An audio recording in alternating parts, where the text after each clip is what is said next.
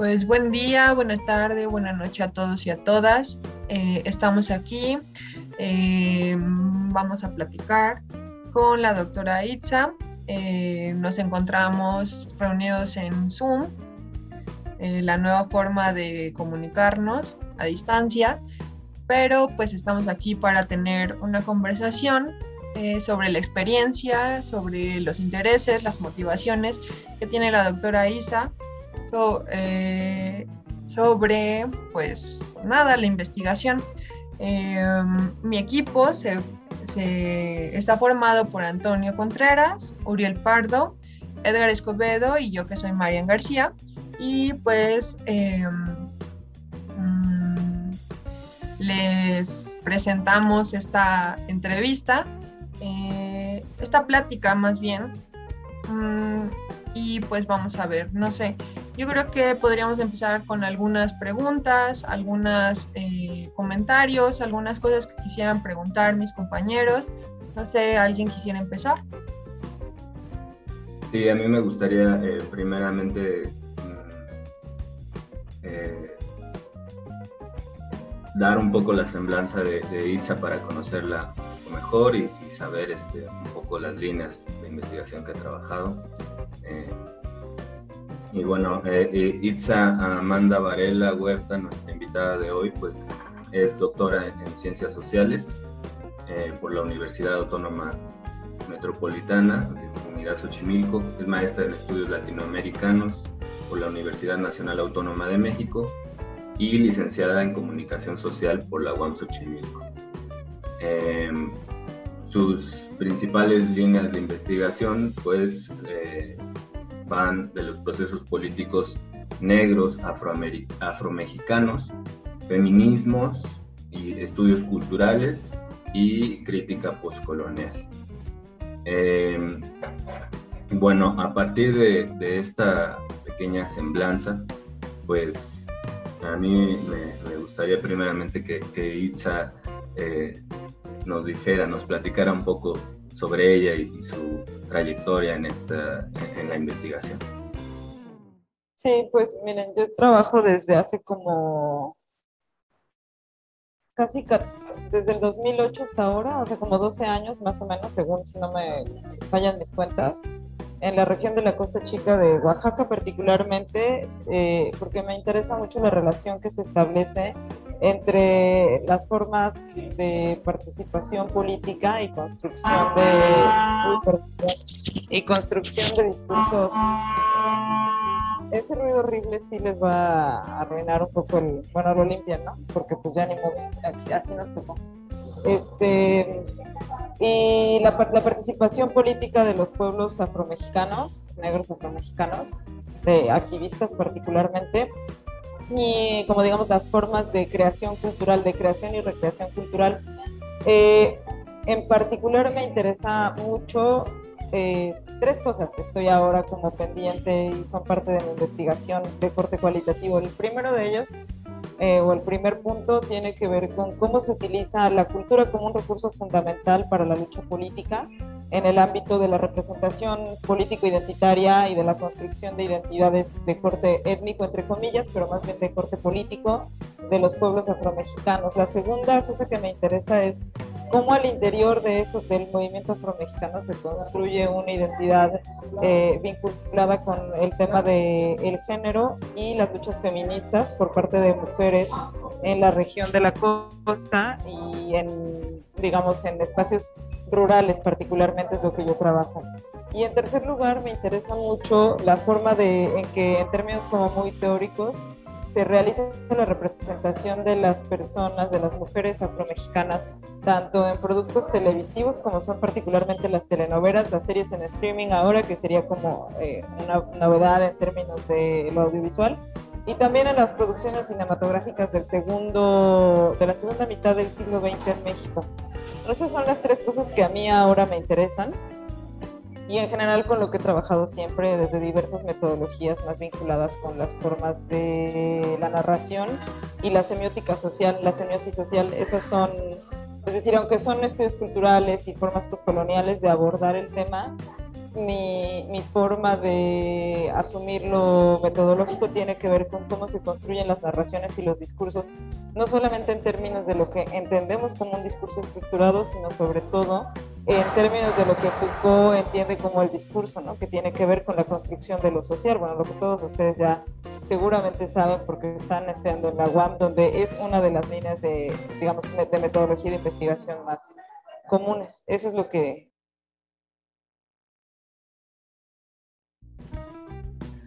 pues muchas gracias. Este, esta introducción nos hace, pues nos abre el panorama de por dónde podemos, eh, y bueno, dónde va tu investigación.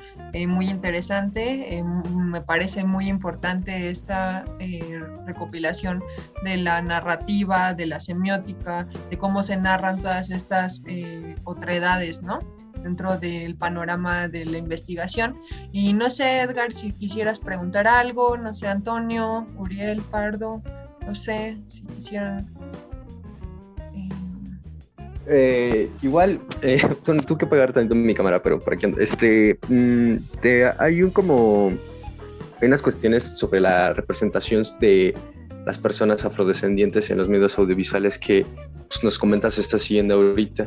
Y, cuando, entonces, todo, por todo esto, mm, también me pregunto, en los momentos en los que has llegado a tener que trabajar con personas así, digamos, de frente, en vivo, de frente a frente, has tenido que, o, inclusive dentro de la misma investigación sobre los medios audiovisuales, ¿sigues como alguna línea ética específica o, o hay una construcción reflexiva constante o, o tienes, ajá, como algunos lineamientos por ahí que te ayuden a orientar tus investigaciones?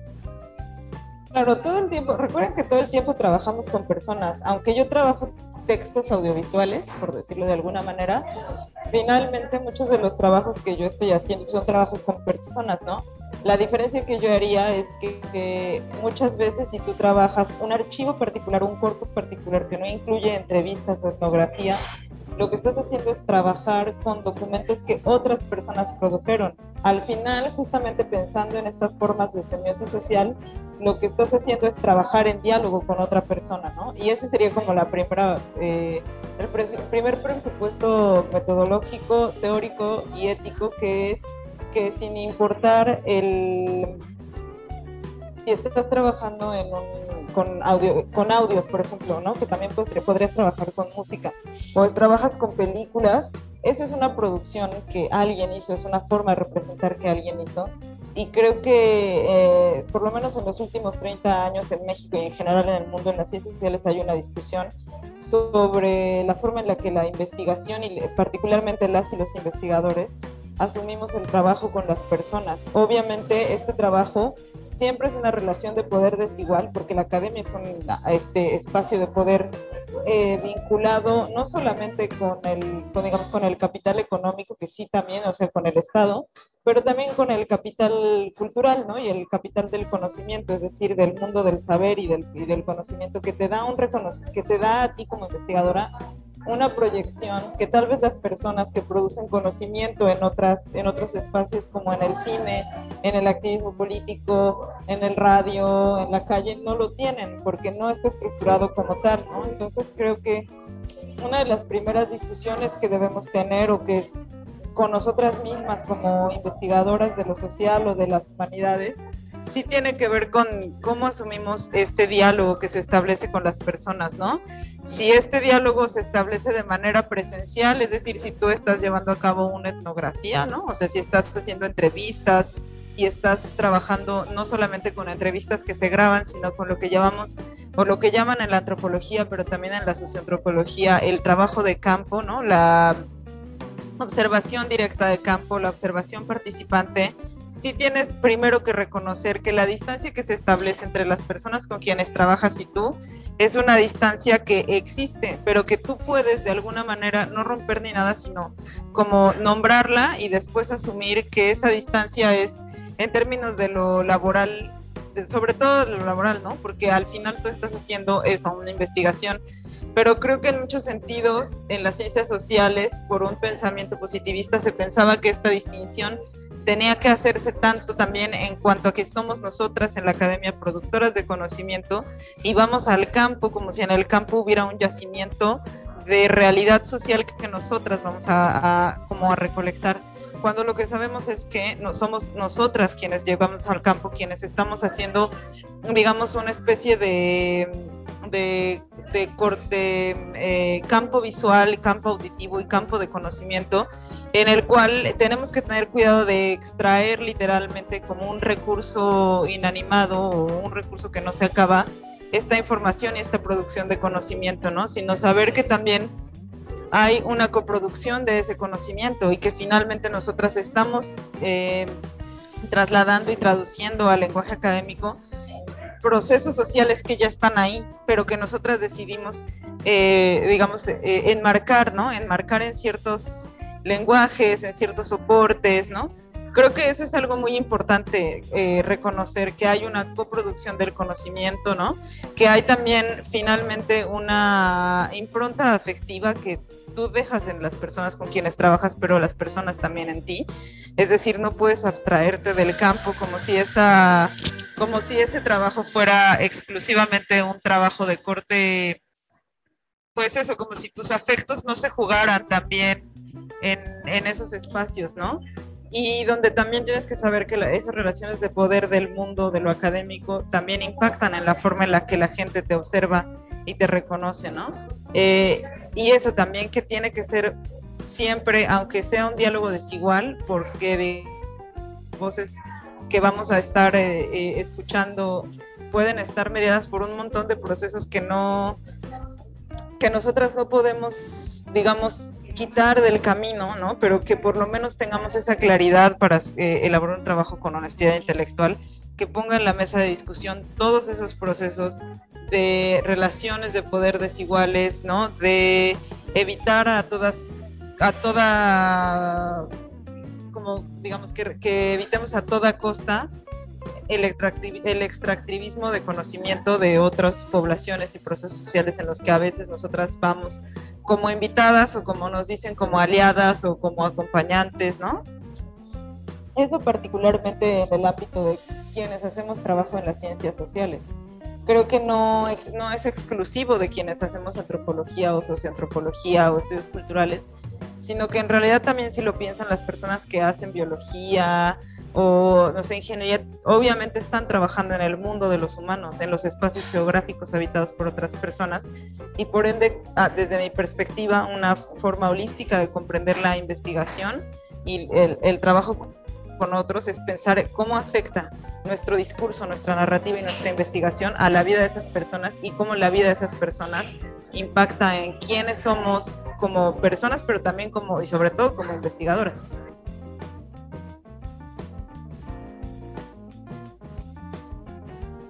Muchas, muchas gracias. Está muy, muy, muy interesante. Yo, yo, o sea, igual y entiendo que, que todas estas cuestiones al momento de jugarse, bueno, antes que una disculpa porque seguramente María iba a decir algo, pero ya me la es que la verdad, la verdad me, me, me causa mucha impresión y mucho interés todo esto que nos comentas Ah, porque justamente igual desde, a veces no pensamos o no somos muy cuidadosos en las relaciones de poder que gestamos cuando nosotros emprendemos un proceso de investigación. Y sí es súper, súper necesario tenerlas en consideración y traerlas a colación dentro de la misma investigación en sí misma, ¿no? No solamente porque juega pues, nuestro, nuestro horizonte de interpretación en, en, este proceso, sino que también nuestras emociones y nuestras formas de, de, de, relacionarlos con nosotros, pues imagino tienen como consecuencias a la hora de plasmar nuestros resultados. Eh, hay, no sé, ¿qué pensarías? Y, y, también, mm, pues no sé, no sé si alguno de ustedes quiere preguntar otra cosa. Ya me, me, me, me, me gustó mucho esto. Muchas gracias. Bueno, antes de que nos responda realmente el comentario que está diciendo de manera directa eh, nuestra invitada, pues realmente es importante involucrarnos y pues como tú compartes Edgar, que nos realmente nos involucremos en la investigación. Ahorita pues ustedes, la mayoría de ustedes están desarrollando proyectos cualitativos, en mi caso fue uno cuantitativo o investiga de, un enfoque un poquito más eh, transversal, con estudiantes, comentarios que se me hicieron directamente con respecto a estrés y ansiedad, pero en sí involucrarnos directamente con nuestro con lo que vendría siendo nuestros resultados de, investigación realmente debe formar parte directamente de nuestras conclusiones, de nuestra discusión inclusiva. Por eso sí se me hizo interesante esta parte de la, de la investigación cualitativa, el que el investigador se comprometa, inclusive intercede por alguna de las personas con las cuales está interactuando. Sí, pues creo, bueno, eh, es muy importante esta parte, ¿no? De incluir, eh, de saber cómo relacionarse, de saber que estás tratando con personas, que hay una influencia, que todas estas cosas que pasan cuando eh, hablamos de ética en la investigación, ¿no? Y pues no sé, antes de seguir con las motivaciones a la investigación, con algunas eh, de tus experiencias, que nos contaras alguna experiencia que tuviste en, alguna, en algún, este, pues una investigación concreta o alguna de las metodologías que has utilizado. Em, nos gustaría hacer un corte porque pues se acaba la sesión de Zoom. Entonces eh, podríamos hacer un corte y regresamos para, para seguir con esto.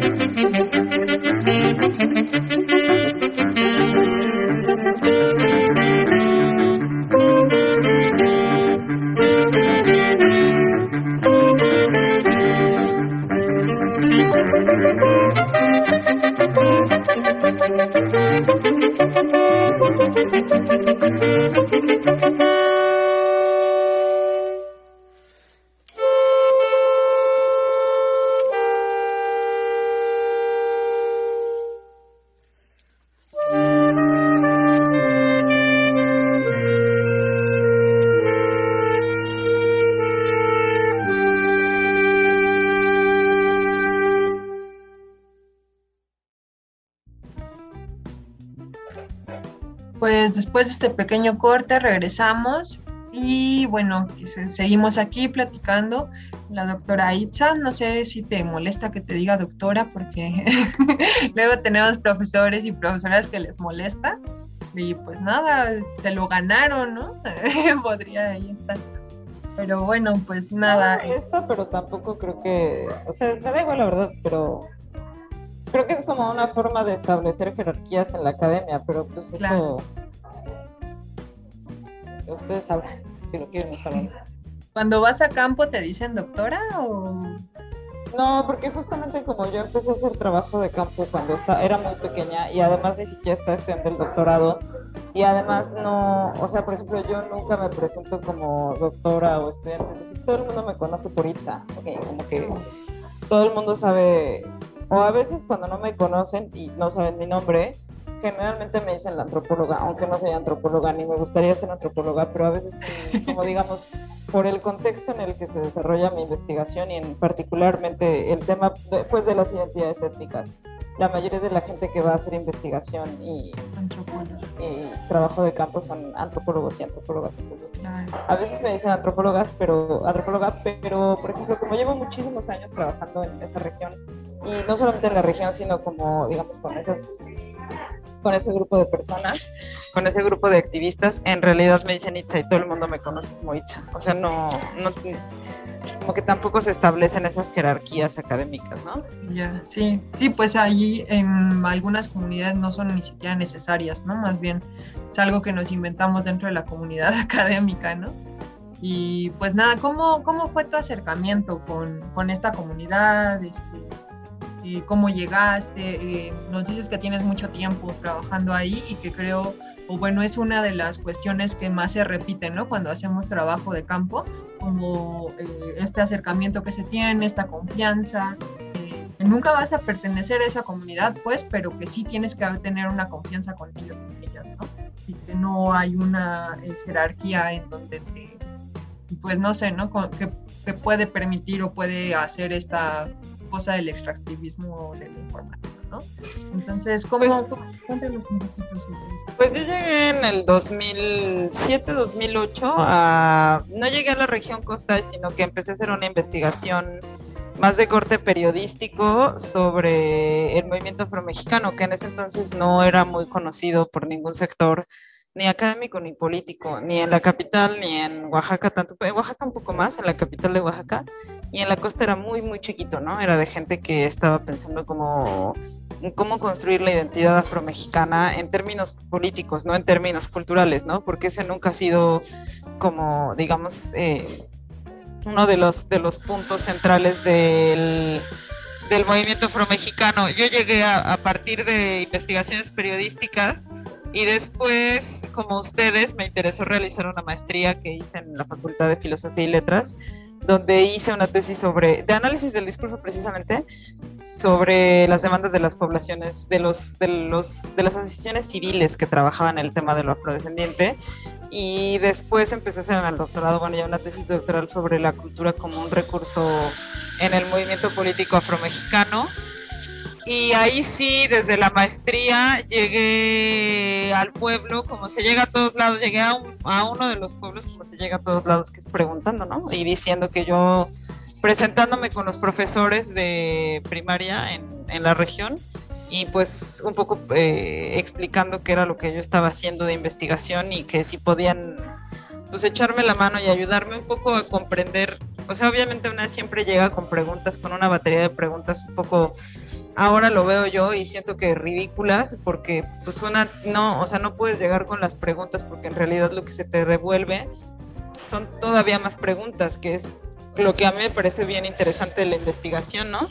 No tanto esta cosa que adorna el hecho de si eres doctora o te haces un postdoc o dónde trabajas, sino como, como la realidad social, sin importar dónde estés, te devuelve un montón de preguntas ante preguntas que tú quieres hacer en un marco constitutivo de las ciencias sociales, ¿no?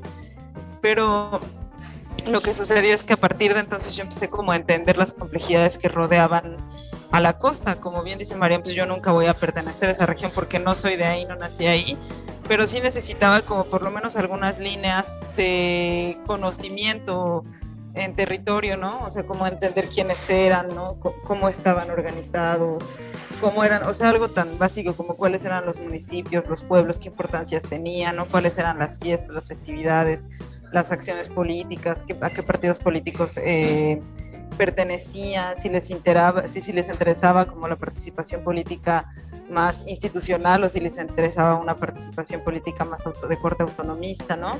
Eh, y entonces ahí fue que desde el principio yo observé esta cosa del trabajo, de la importancia del trabajo de los cuidados de las, de las mujeres respecto a la movilización política, no solamente como en los estudios feministas y de género, que a veces se centran mucho como en el trabajo de cuidados en torno a la economía, ¿no? A la economía y a los cuidados dentro del ámbito familiar, sino cómo esa economía política de los cuidados tenía efectos en la constitución del mundo de lo político, ¿no? Y también de las identidades que podrían, que se llaman étnicas porque la antropología les ha dado por llamar étnicas, pero que en realidad son identidades políticas que se sustentan en, unas, en una serie de marcos construidos por el Estado sobre las alteridades que al final, o sea, al principio y al final son identidades racializadas, ¿no? Porque están vinculadas con el hecho de la corporalidad y la cultura que en América Latina históricamente obviamente están construidas a partir de la noción de la raza, ¿no? Pero bueno, entonces a mí me empezó a interesar muchísimo cómo se sostenía el trabajo político de los vatos, de los varones, a través de lo que las mujeres posibilitaban para lo que el trabajo de la reproducción, ¿no? Y no solamente en términos de la reproducción de otros seres humanos, sino de la reproducción de la vida en común. Y me, o sea, a partir de ahí lo que sucedió es que los vínculos empiezan a, los vínculos que empiezan a ser como muy laborales y utilitarios, entre comillas, se empiezan a volver vínculos más fuertes, porque entonces eh, yo pasaba por un, un, momento difícil en mi vida porque mi madre estaba muy enferma y terminas, o sea, es, sería inhumano pensar que si la gente del, con la que tú estás haciendo trabajo académico político te comparte cosas de su vida, tú no compartas quién eres tú y qué cosas te atraviesan en términos también de la reproducción de la vida, ¿no? Eh, y entonces ahí los lazos estrechos de la investigación cualitativa son interesantes porque tú empiezas a tener un vínculo que va más allá y que se te, desborda a ti, ¿no? Pero en ese desbordamiento, como no estamos pensando en una hipótesis positivista de las ciencias sociales, en ese desbordamiento del vínculo, hay también una construcción de otras cosas y de un conocimiento que pues sería imposible tener si no, si también nosotras no somos sensibles ante otros procesos y las otras personas no, pues también nos establece este lazo humano comunicativo fundamental que es quién eres, quién eres tú y qué te constituye y qué te atraviesa. Y a partir de eso, pues yo empecé a hacer como, como les digo, no entrevistas, o sea, yo en realidad tengo como muy poca, o sea, en términos de lo que puedes hacer en 12 años, tengo muy pocas entrevistas grabadas pero tengo mucho tiempo en, en trabajos como de discusión, de debates, de vida cotidiana, de discusiones políticas, ¿no? Con, con gente de las asociaciones y gente que no es de las asociaciones.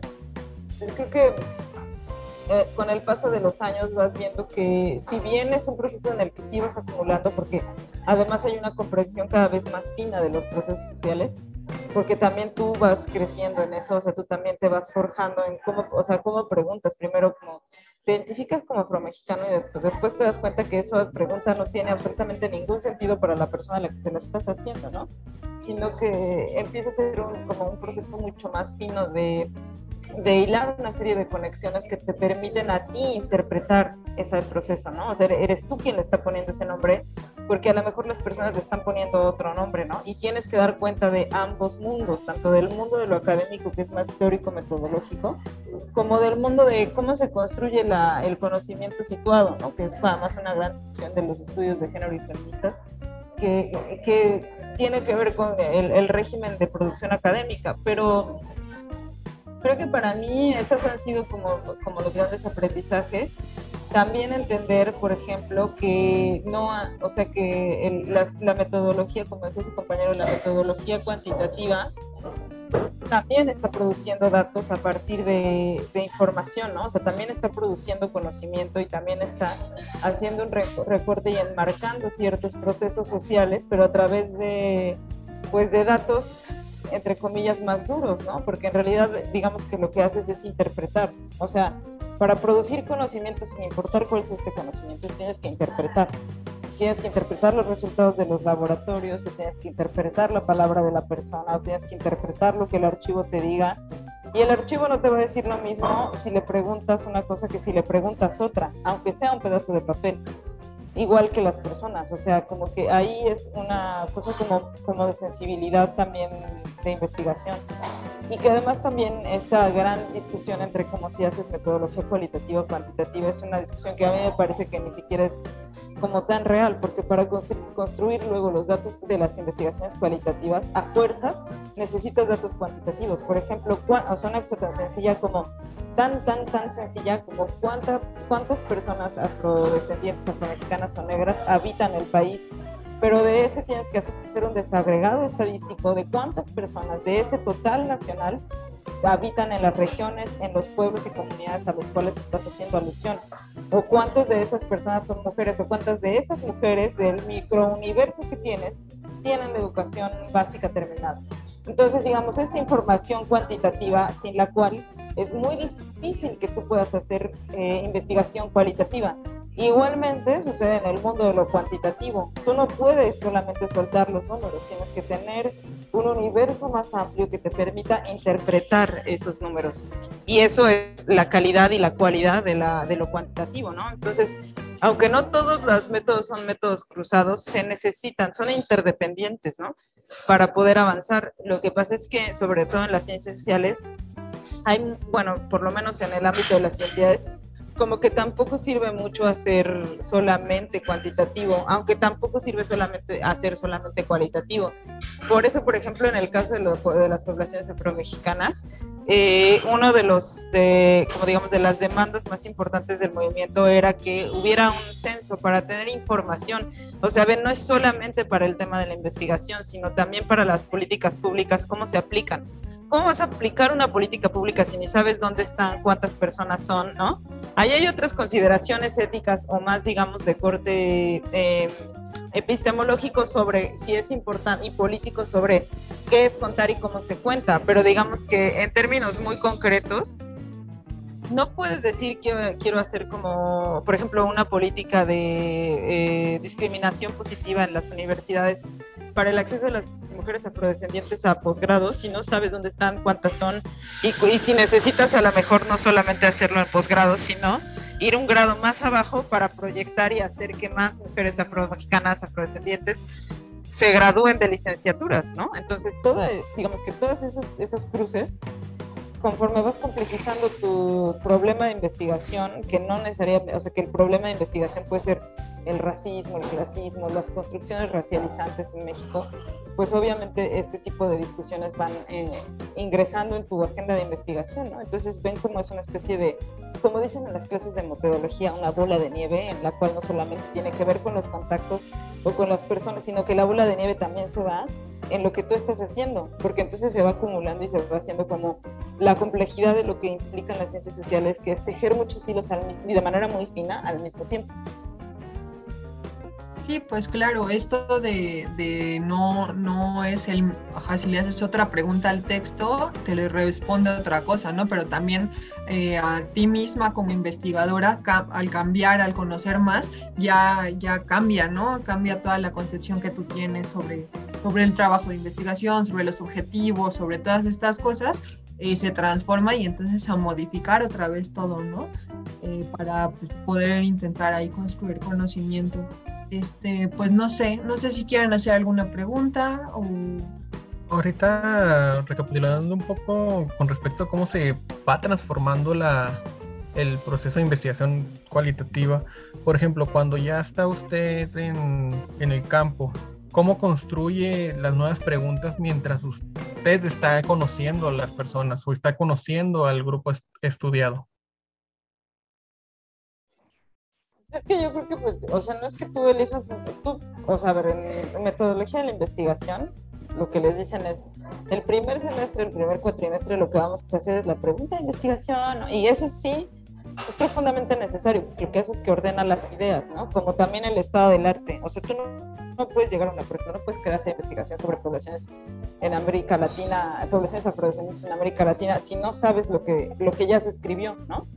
porque aunque el conocimiento son parcelas muy pequeñas, si tú no conoces lo que ya se escribió, vas a llegar al campo presuponiendo que tú estás descubriendo el hilo negro y pues eso siempre es muy malo, es muy malo por una razón, porque te retrasa muchísimo, porque al final la propia, yo lo veo más como una especie de océano, es una corriente que te va llevando, ¿no? Ya empezar con mis ridiculeces, pero es que si no, si no se explica así, creo que la metodología puede ser muy aburrida y muy cuadrada porque se entiende más como una matemática de lo social, como más que un proceso de, de producción y acumulación de conocimientos. Entonces es como, o sea, te lleva la marea, pero si tú avanzas un montón porque crees que eres la persona nueva que va a descubrir el negro, no sé, en este, ingeniería automotriz, cuando tú llega, llega un punto en el que, digamos, la propia realidad te va a decir, pues ahora sí que no, tienes que volver, volver a estudiar, volver a leer todo, a conocer las tesis principales, no sé qué, y a partir de ahí hacerte una pregunta. Lo mismo sucede, lo mismo sucede cuando haces trabajo de campo.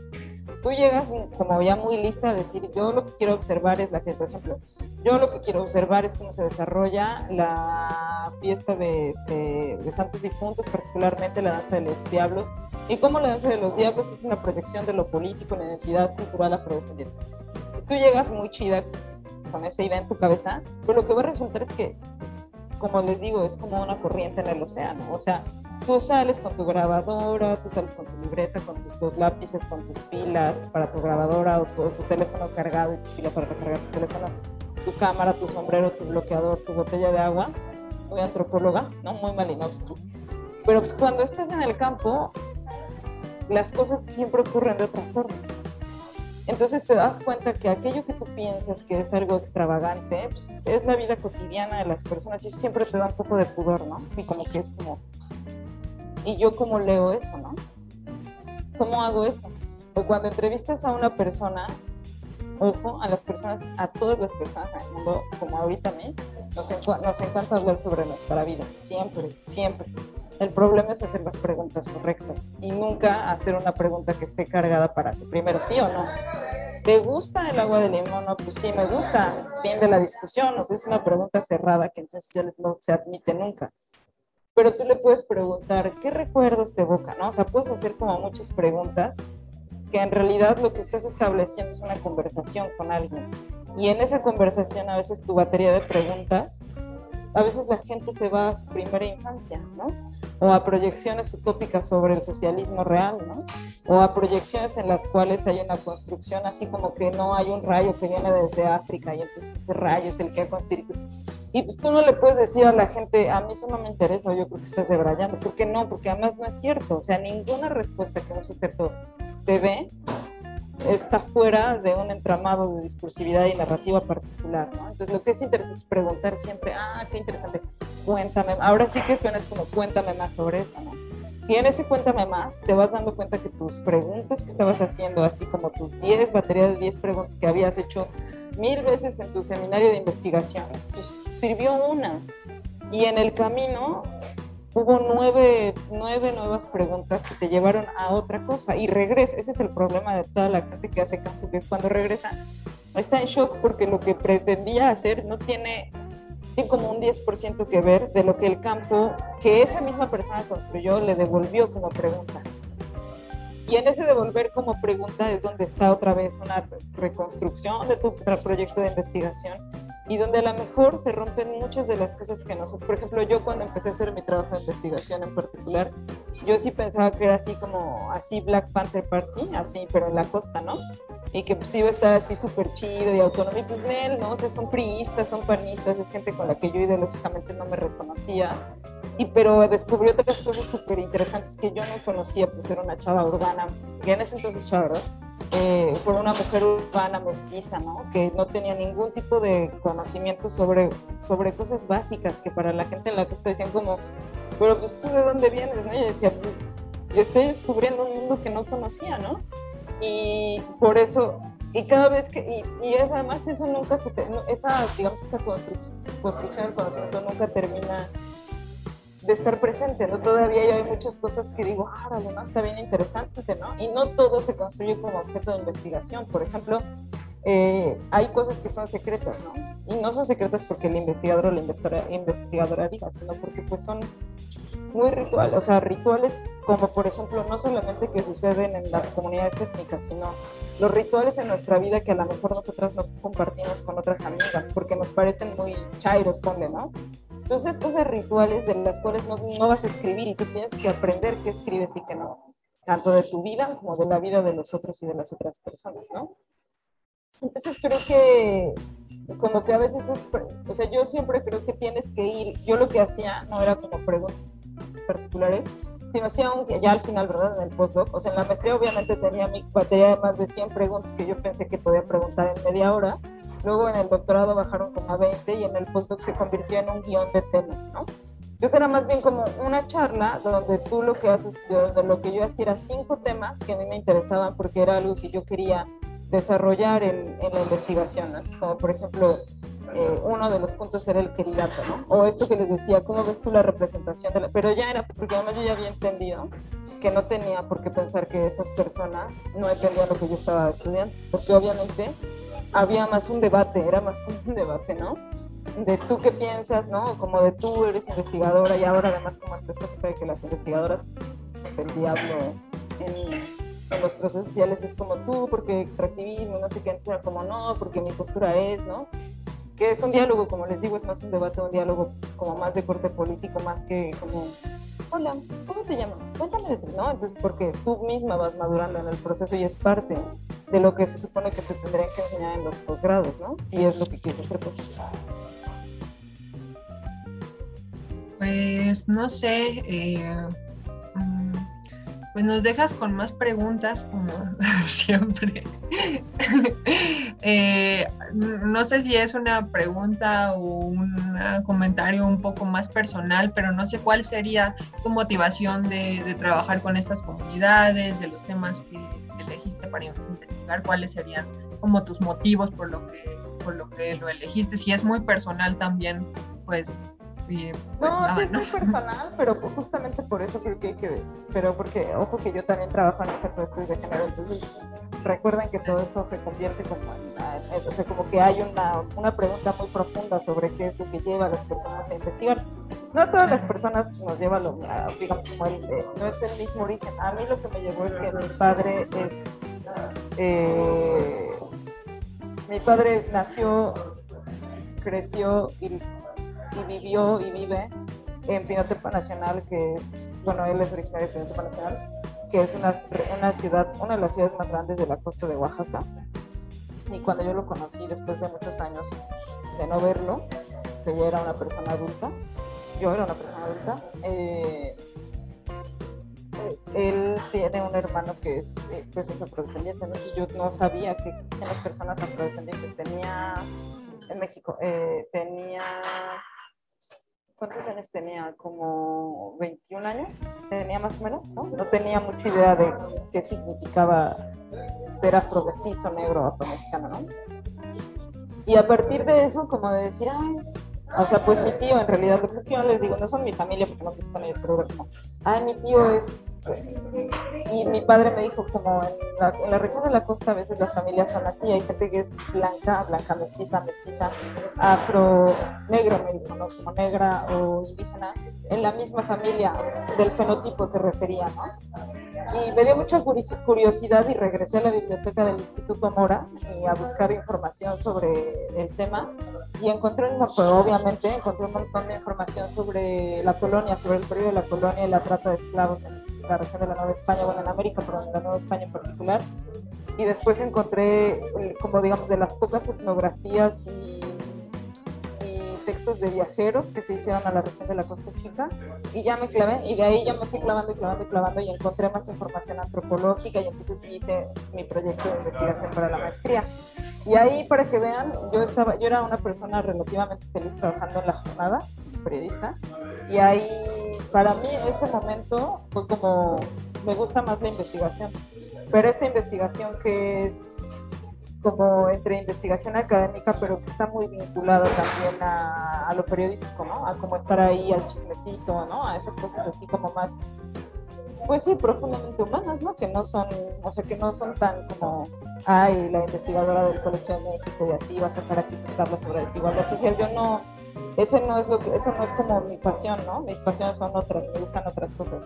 Entonces, eh, ese fue el motivo central por el cual yo empecé a hacer mi investigación y luego ya se modificó, ¿no? Porque pues era como una cosa muy de, como de, ay, sí, que la familia de mi padre, y luego fue mutando, mutando, mutando, porque fue como, pues me fui metiendo, me fui metiendo, me fui metiendo en la grilla de la, del movimiento afro, así como que yo vengo a preguntar, y luego me empezó a interesar muchísimo, muchísimo como a ver qué sostenía la vida cotidiana en las comunidades, ¿no? O sea, como el trabajo de las mujeres y luego me fue impresionando mucho el trabajo de representación en los medios, ¿no? Entonces ya ahora creo que no tiene nada que ver con lo, o sea, sí tiene que ver porque pues está ahí el principio de la investigación, pero digamos que justamente el irme metiendo y preguntando y preguntando me ha ido llevando a otras cosas y también en otros sentidos, como dice Rita Laura Segato, que hay que hacer una antropología por demanda, ¿no? Y entonces también es como, ¿qué necesitan el movimiento político que aunque sea, aunque yo no esté de acuerdo, tenga mis, eh, mi, como mi parte político-ideológica que diga, ay, bueno, eso sí, eso sí, no. Es que necesita, por ejemplo, ¿qué se necesita para construir política pública? Aunque yo no crea en la política pública, no sea de mi interés, pero cómo desde la academia podemos hacer cosas que tengan impacto, por ejemplo, en la política pública, ¿no? Como esto que decía, las becas de posgrado de CONACIT para mujeres indígenas, pues que no sean solo para mujeres indígenas, sino para mujeres indígenas y afromexicanas, ¿no?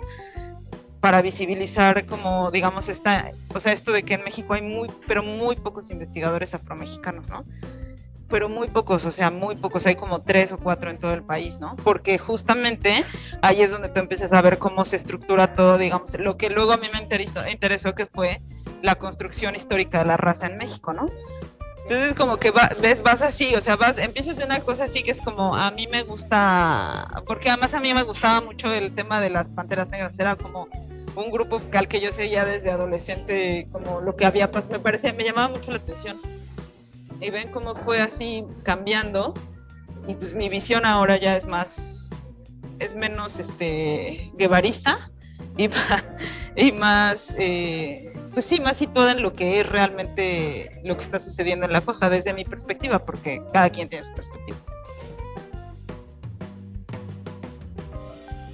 Pues no, no sé si quisieran preguntar otra cosa, este, vamos cerrando, no sé cómo vean. Yo, yo quiero una, una, pregunta más, a ver si se puede. este, eh, como ya nos estabas hablando un poco de eso, ¿no? Pero me gustaría como, como rescatarlo un poco más acerca de justo estos como aprendizajes que has tenido eh, en la evolución de tu trayectoria como investigadora, ¿no? O sea, ya decías esto como de las preguntas, ¿no? Ya no las 20, las 50 preguntas, sino una serie de temas. O sea, ¿qué más? Eh, o sea, entiendo que, que, empezaste, por ejemplo, los, bueno, los, los textos que yo he leído eh, tuyos, pues con activistas este, afromexicanas, ¿no? Luego, eh, por ejemplo, lo que haces con la película La Negrada, ¿no? Que, también es un análisis pues, fílmico, ¿no? O, de cine. Este, o sea, eh, esto ya no lo explicaste un poco, pero ¿qué otros aprendizajes has tenido, ¿no? ¿O qué, qué ves tú como en esa evolución eh, académica?